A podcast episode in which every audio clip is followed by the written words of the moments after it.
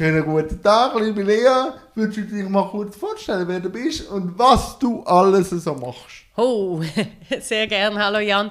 Ähm, mein Name ist Lea Spirig. Ich bin ähm, stellvertretende Redaktionsleiterin von Gesichter und Geschichten, gleichzeitig Produzentin, Inputterin und Redaktorin.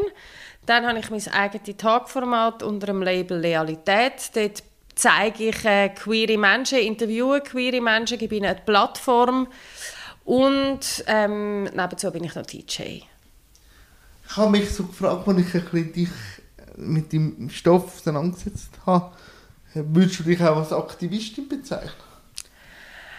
Das ist natürlich immer ein bisschen schwierig, weil ich bin ja auch Journalistin. Ähm, aber natürlich jetzt gerade in Bezug auf queere Themen, natürlich habe ich da ähm, etwas Aktivistisches. Ich gehe an der Pride auf die Straße, ähm, ich stehe an, ich finde, ein Outing für mich ist etwas Politisches. Ich äh, will Sichtbarkeit schaffen und äh, will Vorbilder zeigen und das ist, das ist natürlich alles aktivistisch, ja. So rausgehen und so. Ja. Ist das nie schwierig für dich? Nein, ehrlich gesagt, mhm. nein, ist es nicht. Das hat sicher damit zu tun, wenn ich aufgewachsen bin. Also ich habe ein heterosexuelles Elternpaar und im gleichen Haus hat mein lesbische Gotti gelebt. Das ist die Schwester von meinem Vater. Ah, okay, ja. Das heißt, ich bin mit dem in einer absoluten Selbstverständlichkeit aufgewachsen. Ich habe einfach gewusst, entweder es ist so oder anders oder es ist beides. Ja. Und ähm, habe das wirklich früh, also als Teenager, habe ich gemerkt, okay, die Jungs interessieren mich so gar nicht.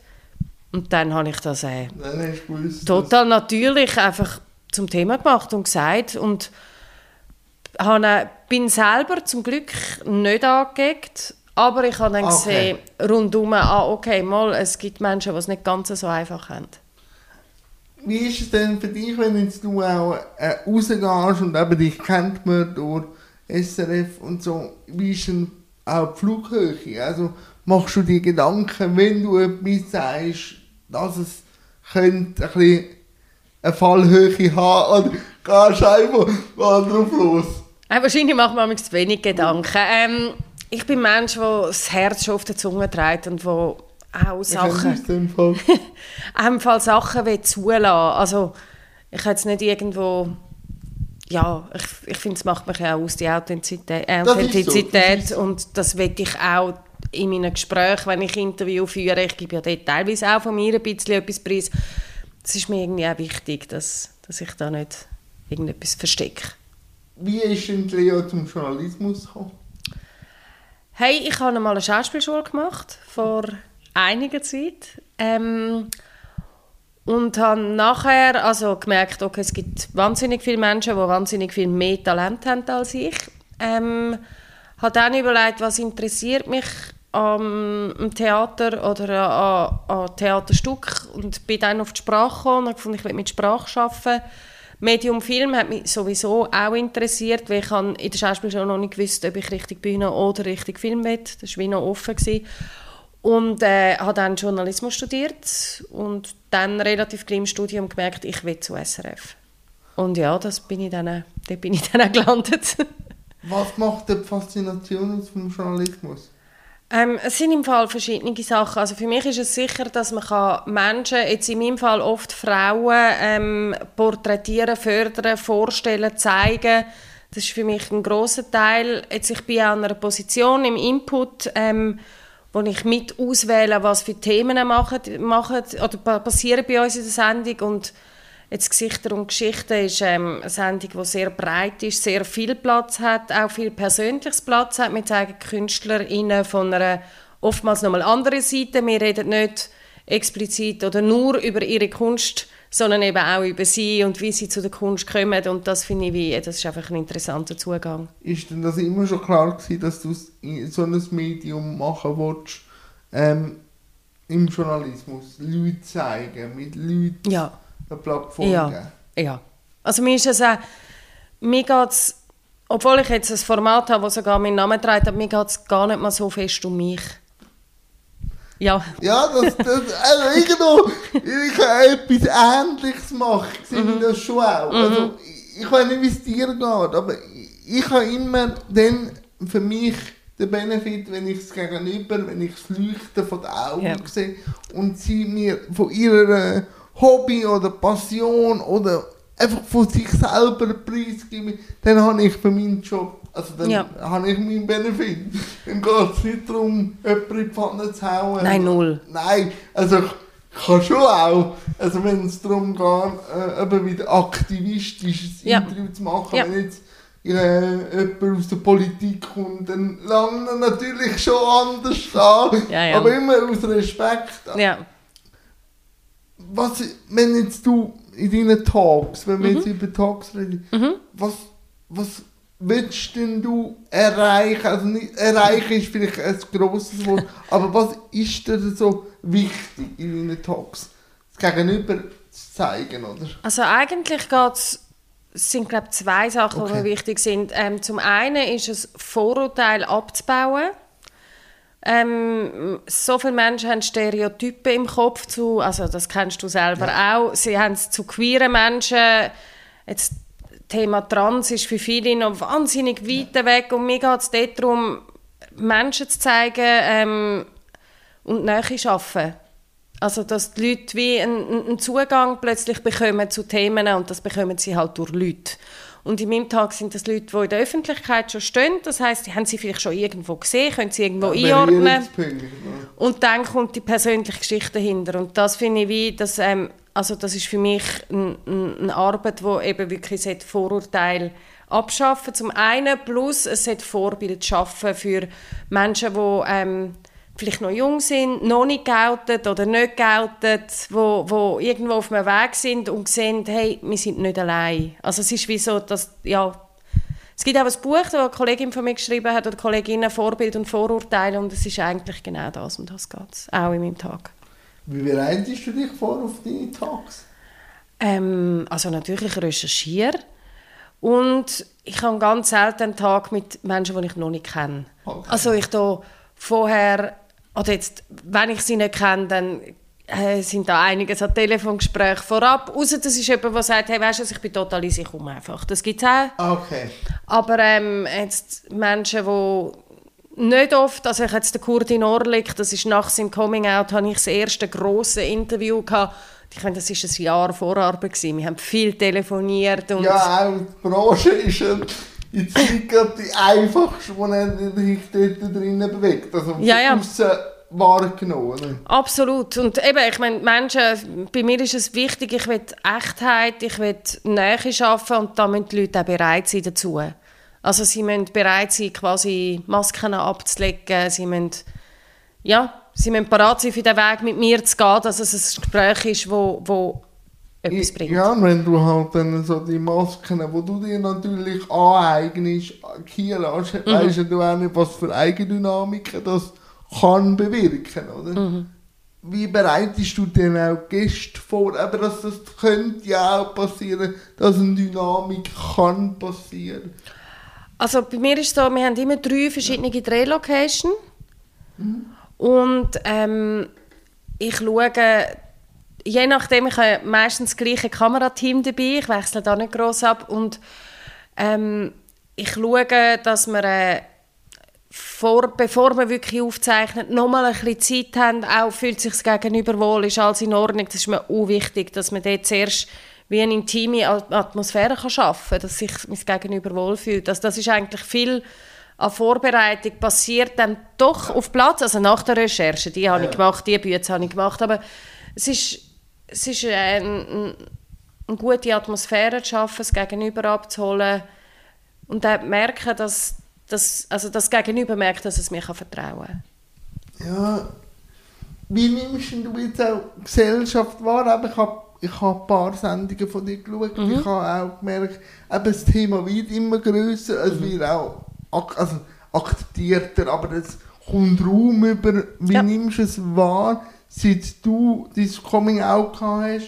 Oh. Und- ja, nein, aber das würde mich jetzt einfach interessieren. So, aus der aus der Perspektive von jemandem Betroffenen, der zu seinem Thema steht, und die Aussenwahrnehmung aus der Beobachterszene, wo sie auch schon länger betreut oder mitbegleitet. Also wie sich verändert hat seit meinem Ja, Coming Out ja. bis jetzt? Ja. Ah, massiv. Also ich habe mein Coming Out im 96, das ist doch schon ein paar Jahre her. Äh, hey, und dort, äh, also ich meine, ich habe, glaube zwei Lesben kennt, ne, Tella von Sinnen und Martina Navratilova. Das ist wenig. Ja, das Ähm, ist... hat mit mir sehr wenig zu tun, die Frauen. Ähm, ich weiß noch, ich bin dort auch so mit 16, 17 so das erste Mal an irgendwelche Demos und in den Ausgang und halt geschminkt, also so wie ich halt ausgesehen, geschminkt und mit High Heels und äh, das ist gar nicht mal so gut angekommen. Das ist noch eine komplett andere, also es ist wirklich noch alles anders gewesen. Und das ist jetzt natürlich die queere Bubble, die ist bunt, die ist vielfältig, das ist, äh, das ist komplett eine andere Geschichte. Ja, also ich nehme es ja viel auch wahr in Bezug mit Behinderung, Mhm. dass die queere Community sehr offen ist, auch sehr wohlwollend Oh, absolut. kritisch. Also Ja. wenn ein Feedback kommt, ist es meistens wohlwollend. Mhm. Da habe ich eine andere Erfahrung gemacht. Vor allem mit meiner Sendung. Also nicht gegen mich, sondern dass ich mich auch wollte, ähm, mit dem Gender mich auseinandergesetzt und dann halt auch Gender da in den ersten zwei Sendungen nicht, weil ich so unter Stress gestanden bin, dass so wenig Sauerstoff in Hirn raufgekommen ist, dass ich einfach froh war, wie das etwas rausgekommen ist, dann ist eben das wohlwollende Feedback aus dieser Szene gekommen. Und ich habe hab dann auch ein schlechtes Gewissen gehabt, dann haben wir Renato Kaiser angerufen. Du, wie soll ich den Dialog aufnehmen, weil eigentlich ist es mir ja schon wichtig, Ja, aber ja. äh, der Sauerstoff hat einfach nicht gelangt, weil äh, ich so äh, fast ein bisschen NATO-Erfahrung hatte, weil einfach Ui. alles zu viel war, einfach von den Eindrücken, SRF, Riesengebäude, so hat gesagt, ja, sag das, dass wenn der Ja. Puls runterkommt, dann sag das. Dann kommen wir auch zum ja. Gendern. Und dann ist aber aus dieser Szene nichts mehr gekommen. Das ist dann als äh, Antwort, glaube ich, akzeptiert worden. Hat aber gendern. Und dann ist dann aufs ja. andere Ecke Gekommen, ich soll mit dem sein Ja. Und dann habe ich dann einfach so müssen feststellen, man muss einfach seinen Weg gehen. Also man merkt eh, also wenn man so rausgeht, man wird eh kritisiert Natürlich. oder Feedback, egal was man macht. Und das ist aber auch eine gute Erfahrung zu merken, kannst es eh niemandem recht machen, irgendwo kommt etwas. Und du musst es auch niemandem recht Genau. machen. Nicht nur du kannst nicht, du musst auch nicht. Nein, Das finde ich noch einen wichtigen Unterschied. Würdest jetzt du für die queere Community Social Media als Pusher anschauen oder eher auch als so mm, schwierige Ecken? Social Media? Ja. Hey, ich...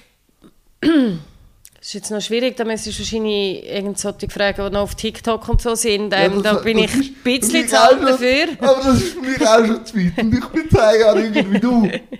Aber also ich habe das Gefühl, ähm, die queere, also die queere Menschen haben nochmal komplett auch durch Social Media nochmal komplett andere Optionen, um sich zu vernetzen und eben auch Menschen zu finden, die vielleicht ähnlich ticken, wo sie, ja, das, also ich meine, ich, wir haben früher noch Annoncen im Internet aufgegeben und haben uns bei den Schliessfächern getroffen. Also Ah, weißt, cool. das ist Also komplett... ich- Irgendwo hat es auch seinen Charme wahrscheinlich. Es hat seinen Charme, aber du triffst einfach dann random Leute, oder, also in meinem Fall Frauen, die wir ja eigentlich wahrscheinlich null entsprochen haben. Du triffst die einfach, weil sie lesbisch sind. Und heute, du kannst bei Social Media schon viel mehr ausmachen, glaube wer tickt jetzt ein bisschen ähnlich wie ich und wer nicht. Das war viel weniger. Gewesen. Wenn du deine Tags jetzt so im 23 strukturierst, viele Themen sind so am Aufploppen jetzt in der Szene und bei dir. Also ich gehe eben ehrlich gesagt gar nicht mal so strukturiert vor. Ich habe einfach eine Liste von irgendwie noch etwa 50 Leuten, die ich denke, die wären lässig in meinem Tag. Das sind viele. Ja. Ähm, was ich halt wirklich, wo ich anstehe, das muss ich ganz ehrlich sagen, ähm, ist bei den hinteren Buchstaben vom LGBTQI-Alphabet. Ähm, also ich, bei mir hört es ehrlich gesagt bei Transmenschen auf. Ich habe ähm, bis jetzt also intergeschlechtlich, da, da merke ich wie, weil bei mir ist auch ein Anspruch, der Mensch muss in der Öffentlichkeit stehen. Weißt, ich könnte schon vom Verband Leute suchen, Ja, aber, aber es müssen ja Leute sein, die in der Öffentlichkeit Du stehen. auch ein vielleicht eine Symbolfigur. Absolut, das hat auch mit unserer Sendung natürlich zu tun. Ich finde das auch richtig, aber ähm, ich finde keine prominente asexuelle Person, die über ihre Asexualität redet. Also ich, bis jetzt ist es mir nicht gelungen.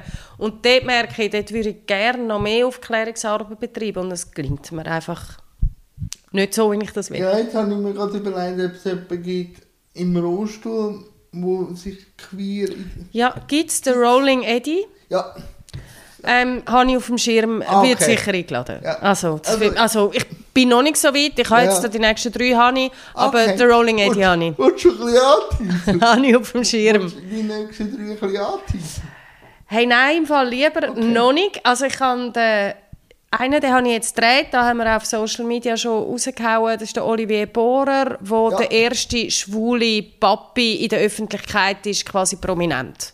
Ja, Dort reden wir über Leihmutterschaft, über wie ist es als schwuler Mann ein Kind zu haben, wie sind die Reaktionen von außen. Das, ist, äh, das habe ich schon abgedreht, darum kann ich über das reden. Und der nächste, den ich eine Zusage habe, aber das haben wir noch nicht gedreht, das kann ich auch sagen, das ist der Yannick Zamboni, der Designer, der sich Genderfluid nennt. ja. Ja. Ja. Der Olivier war auch schon da. Gewesen. Ja, ich Habe weiss. ich- äh, Habe ich super gefunden. Ja, es ist ein feiner. Ja, sehr, Ja. sehr. Ähm, wie geht ihr eure Inputs an für G und G? Weil, ja, wie entsteht so ein G und G-Input, dass es dann nachher noch eine Sendung daraus gibt? Also du meinst, das hat jetzt nicht mit der Realität zu tun, gell? Du meinst allgemein G und G? Allgemein. Allgemein. Ähm, also wir sind drei Inputerinnen, meine Chefin Carmen Müller, meine Kollegin und ich. Und bei uns kommen Themen ein, mit, die Events sind. Ähm, oder es gibt Leute, die uns schicken, hey, machen doch über den oder die ein Porträt. Oder aber wir kommen dann selber auf Ideen natürlich. Das ist so... Ähm, das sind so die Optionen und dann haben wir immer einmal in der Woche ähm, haben wir eine Sitzung, wo wir entscheiden, das machen wir, das machen wir, das machen wir, das machen wir. Und aus dem schauen wir dann noch, schauen, wie setzen wir die Sendungen zusammen. Es ist idealerweise, haben wir äh, einen Gast, wir haben einen Anlass und wir haben ein Porträt und dann noch etwas Aktuelles aus dem Tag. Das ist so die Idealsendung. Ja, und ab und zu reist man noch ein bisschen umeinander, oder? so wie Berlin. Ja, das ist natürlich, also wenn äh, jetzt, ich bin den Februar bin ich zehn Tage an der Berlinale und habe für G&G sechs Beiträge realisiert vor Ort. Das ist recht stressig. Ne? Das ist sehr stressig und aber auch sehr, sehr toll. Was ist toll gewesen? Hey, du tauchst einfach, also ich hatte einen Kameramann und Cutter dabei, gehabt, also es war eine Person, gewesen, wir sind das Zweite, gewesen, das andere Sabatini und ich. Ähm, du tauchst einfach komplett in eine andere Welt ein. Du hast ein völlig anderes Zeitgefühl, also wir haben vielleicht so sechs Stunden geschlafen und den Rest eigentlich durchgeschafft. Zwischendrin sind wir noch schnell essen. Es ist, es ist äh, intensiv, aber auch so toll. Irgendwann du kommst auf ich weiß nicht, irgendetwas passiert im Hirn. Also bei mir einmal. Ist, ich merke dann, wie ich texte anders. Ich komme so in einen, In einen Drive. in einen totalen Drive. Und das passiert, wenn ich festgelegt habe, auch im Leutschenbach. Aber ich muss mich wie, wie mehr... Ich muss mich mehr... Wie sagt man? Es muss mich, ja, es, es, es passiert mir weniger einfach so. Es passiert bei Auslandeinsätzen, da bist du wirklich einfach... Ich habe jetzt den ESC auch schon zwei oder dreimal gemacht. Ich meine, das ist einfach grossartig. Da bist, Ja, wieder so ein nacktes Büro ist natürlich schwieriger, nicht- auf Ideen zu kommen. ja. Passiert denn der Drive auch, wenn du als DJ unterwegs bist? Oder was gibt dir Musik? Hey, das ist ein bisschen eine andere Geschichte als DJ. Also es sind, es sind verschiedene Sachen. Ähm, wenn ich einen Gig habe an einem Ort, wo ich gerne einen Gig habe, das sind so die Herzensangelegenheiten, dann ist es schon, gib mir die Bühne und ich rock die Geschichte und Cool. ich will 500 Hände in der Luft. So, das ist, das ist sicher etwas, was mich dann auch, also das erfüllt natürlich. Ich meine, wenn wenn es abgeht und du bist dafür verantwortlich, dass es abgeht, Ja. dann, dann ist es toll. Ich lege auch Pride auf, das ist, das ist auch sehr, sehr cool. Und ich habe aber auch alles, wo wirklich ähm, über, ein, über eine Agentur oft kommen, ähm, sind dann Firmenanlässe oder, oder äh, private Veranstaltungen. Und dort geht also dort gehe ich dann viel mehr auf die Veranstaltung, wenn ich eine Hochzeit spiele, dann gehe ich mega fest auf das Brutpaar ein. Was wollen die hören? Was funktioniert dort? Das ist viel Recherche vorab.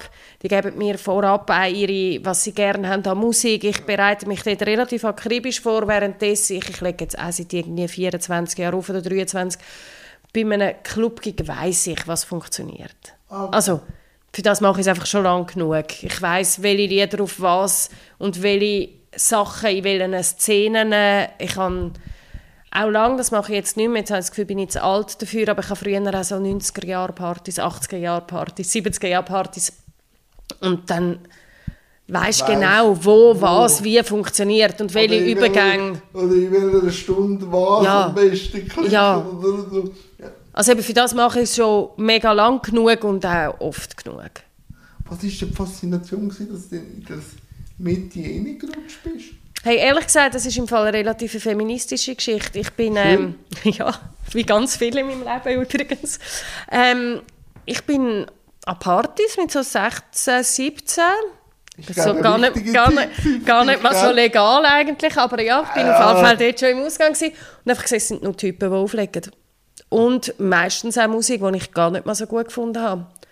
Und dann habe ich irgendwann gefunden, hey, kann, kann ich, ich eigentlich auch und wahrscheinlich vielleicht noch ein bisschen besser.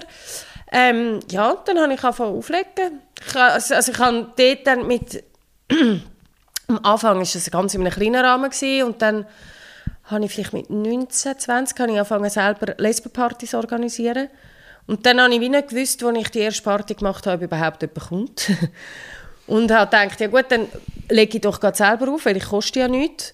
Hey, und dann sind 400 Frauen gekommen und seitdem äh, geht das ab. Es ist dann auch gerade eine, vom also eine, die im Kaufleuten geschafft hat, ist, ähm, an, die Part ist an dieser Party und gefunden, hey, du musst ins Kaufleuten kommen. Und dann ist es so ein bisschen, wenn du die Kaufleute mal gespielt hast, dann geht es dann schon ab.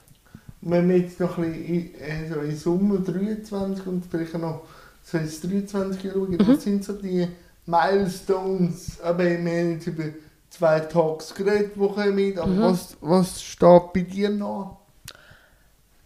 Also eben, ich habe sicher die Loyalität, die ich weitermache. Ähm, ich habe viele coole DJ-Gigs. Ähm,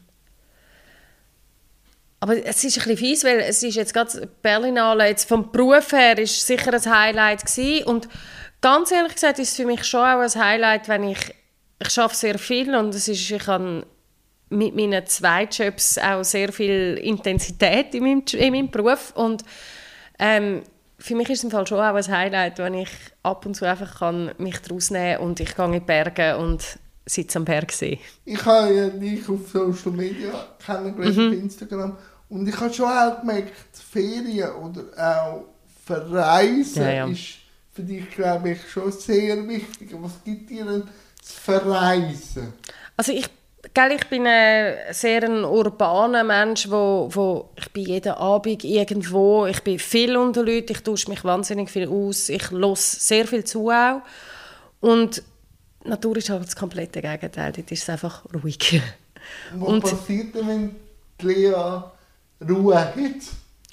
Also wenn ich sie in der Natur habe, es funktioniert, okay. also es funktioniert in der Stadt nicht so gut. Okay. Da bin ich auch... Der Aussenreiz oder was? Hey, da bin ich auch einfach nicht allein. Okay. Also in der Stadt, das, das wuselt. Und ich kann es auch gerne, wenn es wuselt. Okay. Aber ähm, im Fall, wenn ich irgendwo in den Bergen bin, oder ich, habe noch, ähm, ich bin oft im Berner Oberland. Das ist auch sehr schön. Hey, es, es, es passiert wirklich etwas in mir. Ja, es ist, ja. ja. Was sind denn so für Reisen angedenkt? Oder? Oh. Also. ich habe meine Ferien, ich bin totale Planerin. Ich habe meine Ferien bis ah. Ende 2025 geplant. meine Chefin weiß es noch nicht, aber es ist so. Die gehen meistens immer auf. Die gehen immer auf meine Pläne, ja. Ich bin, ich bin sowieso ich bin wirklich ein Mädchen mit Plan. Also das ist überall im Leben. Ich, mir gesagt, ich komme zum SRF, ich habe mir ganz viel Sachen zurechtgelegt und das funktioniert nicht immer, aber meistens um die Ferien Stossrichtung, sind... Stossrichtung. stimmt. Und die Ferien ist jetzt auch etwas, was jetzt in meinem Fall nicht absolut unrealistisch ist. Ich habe meine Zeit, die ich von SRF weiss, diese Ferien kann ich bekommen und dann plane ich die und mit viel Freude. Jetzt gehe ich im Sommer gehe ich eine Woche an ein Musikfestival, da gehe ich immer an. Seit, oh, auch 24 Jahren schon. Mit meiner Mutter. Ah! Go campen, ja. Also jetzt gehen wir mit dem Hippiebus, nicht mehr mit dem Zelt, sind wir ein bisschen grösser geworden. Ähm, hey, wirklich eine Woche Musik konsumieren. Ich habe auch für das SRF schon vom Festival berichtet. Es ist das grösste in der Schweiz. Es ist wirklich gross. Und jetzt das Mal gehen wir nur privat und ich freue mich sehr. Wenn du an Festivals gehst, für das SRF, gehst du wahrscheinlich auch mit einem Plan, aber bei ich gehe dann ja privat an ein Festival. Kann sie dann so das Auge vom Arbeiten auch ein bisschen weglegen? Also, natürlich, wenn ich eine Kamera dabei habe, dann schaue ich die Musik, die ich cool. will.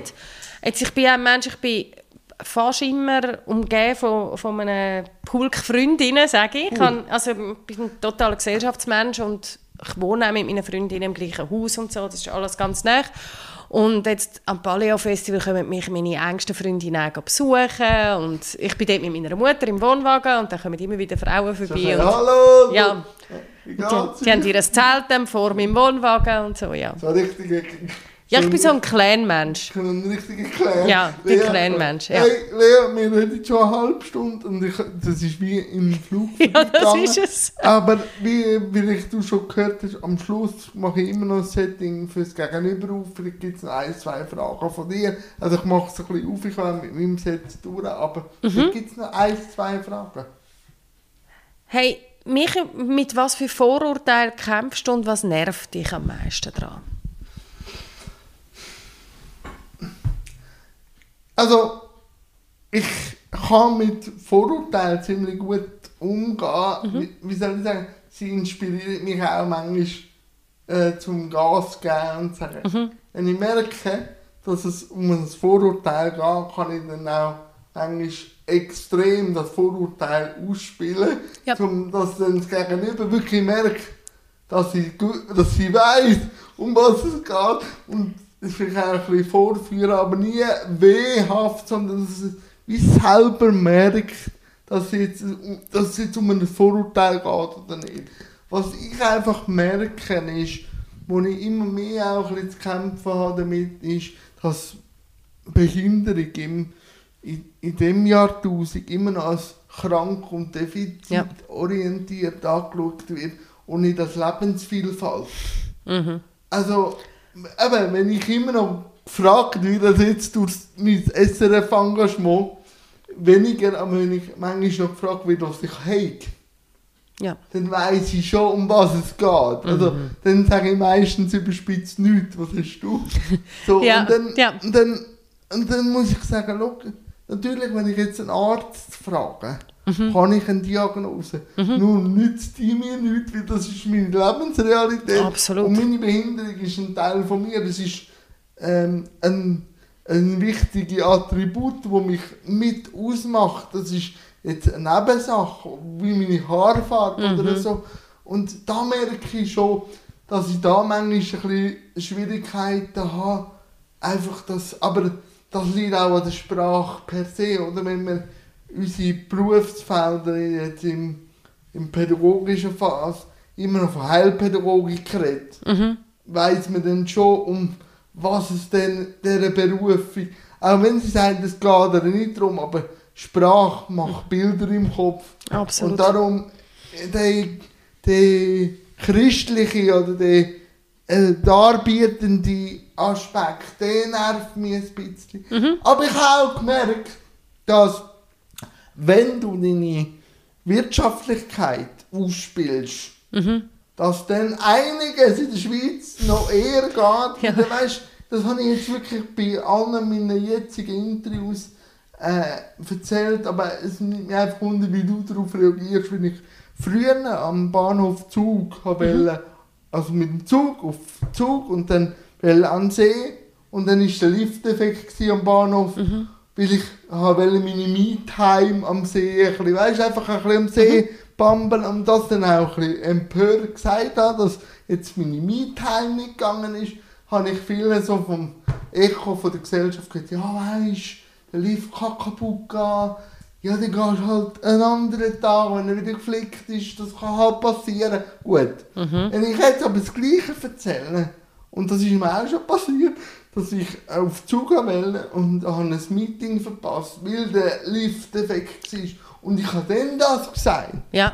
habe ich ganz etwas Natürlich. anderes gehört Ja, ja. von der Gesellschaft. Und dann denke ich so, dann könnte mir auch die Gesellschaft auch ein bisschen übertölpeln, wenn man jetzt, ich sage schon, ob das moralisch, ethisch äh, korrekt ist, aber ich glaube, in der Schweiz kannst du mit dem Hebel Wirtschaftlichkeit einiges, also jetzt für, für Menschen mit Behinderung einiges erreichen, ob das wirklich so cool ist, philosophisch. Ich kann gerade sagen, ist gut diskutierbar, oder? Ja, das kann man diskutieren, aber manchmal denke ich, manchmal nützt es gleich, also weißt manchmal sollte man sich dann auch nicht zu viel überlegen, sondern man muss es dann wie sagen und dann merkt man es dann schon und das habe ich schon auch gemerkt und eben seit ich, seit ich bekannt bin, ah, darum habe ich mich bei, bei einer von meinen Einstiegsfragen gestellt, aber ich, ich mache mir natürlich immer Gedanken, was sage ich wie, wenn ich rausgehe, weil es natürlich auch an einer Community hilft oder so. Bei meinem Podcast, das ist mir gleich, dort kommt einfach real ja, ob es jetzt jemandem passt oder nicht, aber wenn ich jetzt so rausgehe und ich weiss, ich werde um meine Behinderung gefragt, dann Ja. mache ich natürlich jetzt nicht die Scherz, die ich jetzt vielleicht würde Ja, ja. machen äh, sonst. Und darum denke ich, ist es manchmal schon auch, wenn man ein bisschen bekannter ist, schon auch manchmal, man muss sich einfach mehr Gedanken machen, was für eine Wirkung hat. Aber, Ja, aber ähm, man kann auch einiges bewegen, oder? unbedingt. Jetzt haben wir ja gerade äh, die Behindertensession gehabt, ist noch nicht so lange her. Ja, ich habe äh, für die Arena noch geschafft. Ja, das habe ich natürlich mitbekommen. Jetzt, ähm, wie, hast du, wie, oder wie nimmst du das wahr? Ich meine, behinderte Menschen sind dermaßen unterrepräsentiert in der Öffentlichkeit. Ist es? Ich finde ja. Ja, nein, ist es auch wirklich. Eben ist es, ja. Es ist einfach momentan so, wenn man von Inklusion redet, also man, man muss einfach sagen, momentan leben wir von, vom System her von der Integration. Also das System sagt uns eigentlich immer, ihr müsst euch am System anpassen und Absolut. dann könnt ihr mitspielen. Das kann ich jetzt Thema Fernsehen. Dort probiert man natürlich immer wieder auf meine Bedürfnisse einzugehen. Ich muss aber gleich noch sehr viele Anpassungen machen, dass ich überhaupt, wie soll ich sagen, das fährt schon so an, wie der Kantine. Also, wie machen wir jetzt wenn wir jetzt nur eine Stunde Pause haben? Ah, wir auch müssen eine Lösung finden, dass mir jemand etwas holen kann, weil in die Kantine selber könnte ich jetzt nicht gehen. Und dann heisst es einfach immer wieder, den Gedankenaspekt muss ich am System wie mitbringen. Das kann ich natürlich auch sehr gut, aber der Energieaufwand Ja. ist einfach extrem hoch. Ich habe natürlich das ewige Feuer, das brennt, darum kann ich das auch sehr gut, aber ich finde es manchmal ein bisschen unfair, wenn man dann, also jetzt im Fernsehen, da haben wir es gut angebracht, aber auch jetzt da in verschiedenen Theatern, wenn ich auftreten bin, wenn man dann sagt, ja, es gibt zu wenig KünstlerInnen mit Behinderung, sage ich, die gibt es schon. Ja.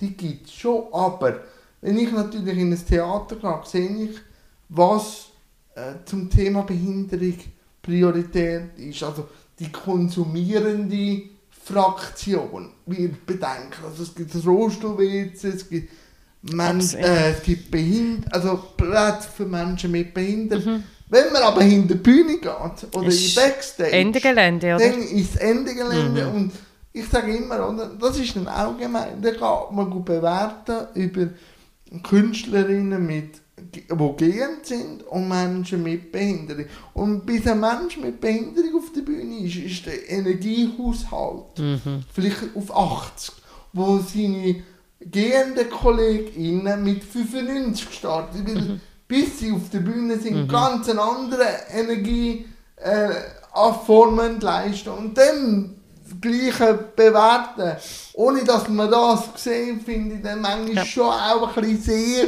speziell. Ich kann das natürlich immer wieder anprangern und als, was ich auch gemerkt habe, wenn ich einen Überbiss habe, muss ich meistens ein bisschen in ein Hobby flüchten und mit Energie zu sammeln, weil Ja. ich habe gemerkt, ein Überbiss bringt in die Gesellschaft einfach nichts.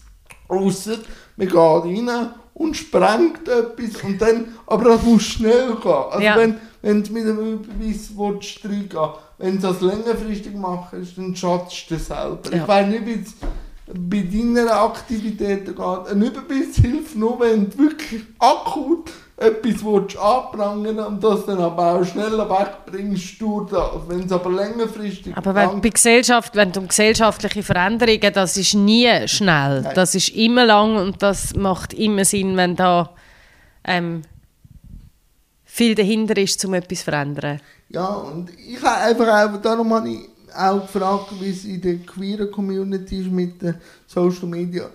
Dass ich überhaupt ins Fernsehen komme, habe ich natürlich Social Media und YouTube zu, äh, zu verdanken. Ja, ich ich bin weiss. natürlich in einer Sonderschule gewesen, oder wenn ich dort vor 16, 17 Jahren gesagt hätte, mit meinem Sonderschulabschluss, ich wäre gerne in Journalismus oder ich hätte gerne irgendwann hätten sie mich ausgelacht. So, also weißt du, so habe ich einfach mal angefangen als YouTube und dann halt frech, wenn ich bin, halt gemerkt, wie SRF-Adressen funktionieren und dann geht frontal die Leute Best. geschrieben und dann ist es so gegangen. Oder? Aber man merkt schon, es ist einiges am Gehen, aber ich würde sagen, es braucht immer einen Effort von der sogenannten Ranggruppe und Ja, Sichtbarkeit generieren, weil Ja. die Gesellschaft bewegt sich sehr selten zu einer Ranggruppe an. Absolut. Und ich meine, das hat ja dann auch letztendlich wieder damit zu tun, dass die Gesellschaft bis zu einem gewissen Grad ein paar kleine Privilegien Angst hat zu verlieren. Oder? Ja. Geht dann auch wieder um den. Und, und darum also habe ich das Gefühl, schon oft eine Abneigung gegen Randgruppen da. Und darum denke ich, ist auch die queere Community so eine Brückenbauer-Community, weil natürlich, was ich manchmal an der Ranggruppe ein bisschen vorwirfe, ist, dass jede Ranggruppe manchmal ein bisschen für sein Gärtchen schaut. Und die queere Community bringt es an, viele miteinander zu machen und so eine Dynamik anzuheizen. Habe ich aber das Gefühl, das ist auch nicht immer so gewesen. Also, als ich in die, in die Frauenszene kam, in den 90er Jahren, ist es noch gewesen, es gibt eine Lesben-Szene, dort irgendwo gibt es eine schwule Szene, etwas anderes hat man sowieso, also wahrscheinlich hat es noch irgendwelche Transmenschen gegeben, aber die sind noch komplett unsichtbar gewesen. Aber dass das alles so zusammengewachsen ist mit diesen ganzen Buchstaben, also das habe ich das Gefühl, ist in den letzten paar Jahren passiert. Das war nicht schon immer mit der queeren Community. nein, wir- Seit etwa, so, seit etwa 10 Jahren, 15 Jahren fängt man so eine Dynamik Mhm. an merken. Und das merkt man natürlich auch, weißt was ich halt manchmal ein bisschen krass finde. Nur ganz einen kurzen Exkurs, ähm, wenn man jetzt auf das Thema Sexualität anschaut, Mhm. Menschen mit Behinderung. Auch, natürlich habe ich nicht die gleichen Voraussetzungen wie jetzt ein Cis-Mann, der Fußgänger ist. Mhm. Aber in der Szene selber bin ich dann gleich der, der am meisten Dienstleistungen oder Bedürfnisse kann abdecken kann. Also Mhm. zu jemandem, der Homosexualität lebt, äh, finde ich dann schon auch schwierig, weil Thema Sexualität mit Behinderung ist schon schwierig Ja. und dann auch Homosexualität mit Behinderung ist noch schwieriger. Was ich aber wieder cool finde, die queere Community hat so eine offene Art, Ja. mit Sexualität umzugehen, Ja. dass dort auch wieder Menschen mit Behinderung auch wieder Platz haben, akzeptiert sind, unbedingt. Aber ich glaube auch halt wirklich, dass wenn du selber, also Menschen, die selber irgendwo ausgrenzt sind, wollen ganz sicher nicht ausgrenzen. Ja, also das ist, Das ist schon so. Ja. Nein, aber es macht wirklich Freude und danke, dass du dir die Zeit genommen hast. Hey, sehr, sehr und gern. es hat riesig Spaß gemacht. Mega. Und bleib weiter dran und das muss ich bei dir eh kennen, aber geniesse auch die Ferien. Ja, das auch das ich. Festival. Ja, danke vielmals. danke dir, Jan, super gewesen, danke.